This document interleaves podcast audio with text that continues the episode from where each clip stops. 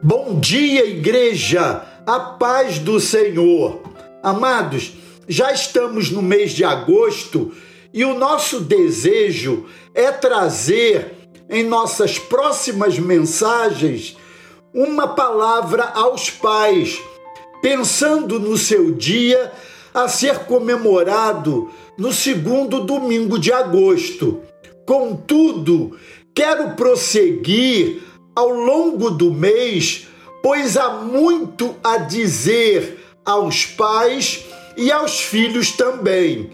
Quero trazer isso a partir de hoje com uma oração ensinada por Jesus, conhecida como a oração do Pai Nosso. Vou pensar aqui em uma paráfrase dessa oração. Paráfrase é uma metáfrase, é uma nova apresentação de um texto sugerindo um novo enfoque para o seu sentido. Hoje vamos abordar o verso 9 dessa oração. Na próxima terça, vamos abordar os versos 10, 11 e 12. E por último, na outra quinta-feira, dia 11 de agosto, vamos finalizar com o verso 13 dessa oração. A oração que Jesus ensinou aos seus discípulos serve de modelo pelos princípios que nela encontramos. Vamos, portanto, a essas paráfrases. Paráfrase 1. Pai nosso que está no lar. Essa oração fala de presença. Ao chamar Deus de Pai, Jesus estava ensinando a orar, falando com um Deus tão próximo como nunca antes seus discípulos haviam visto.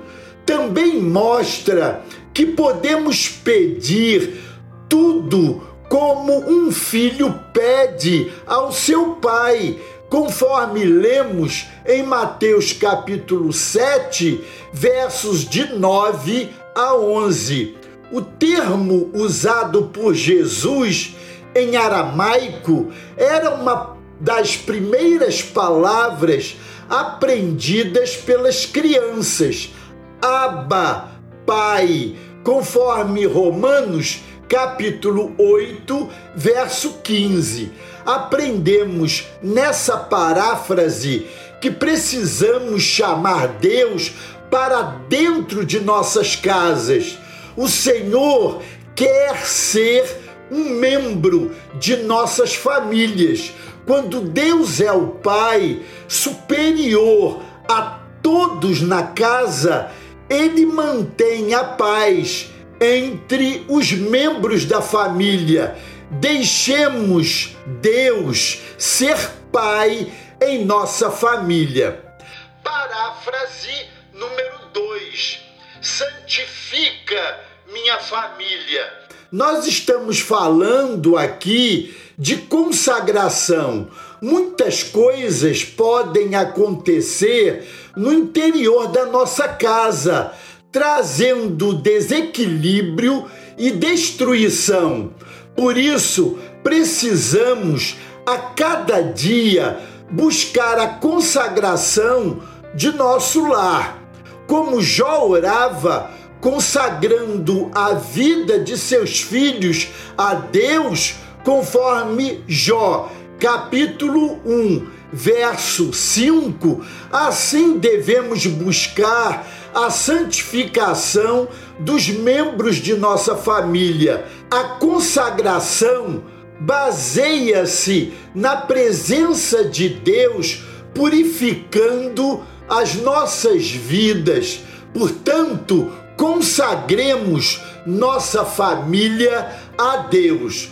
Lembrem-se que na próxima terça-feira daremos continuidade ao tema abordando a parte 2 dessa mensagem. Estejam ligados. Amém? Glória a Deus. Deus os abençoe.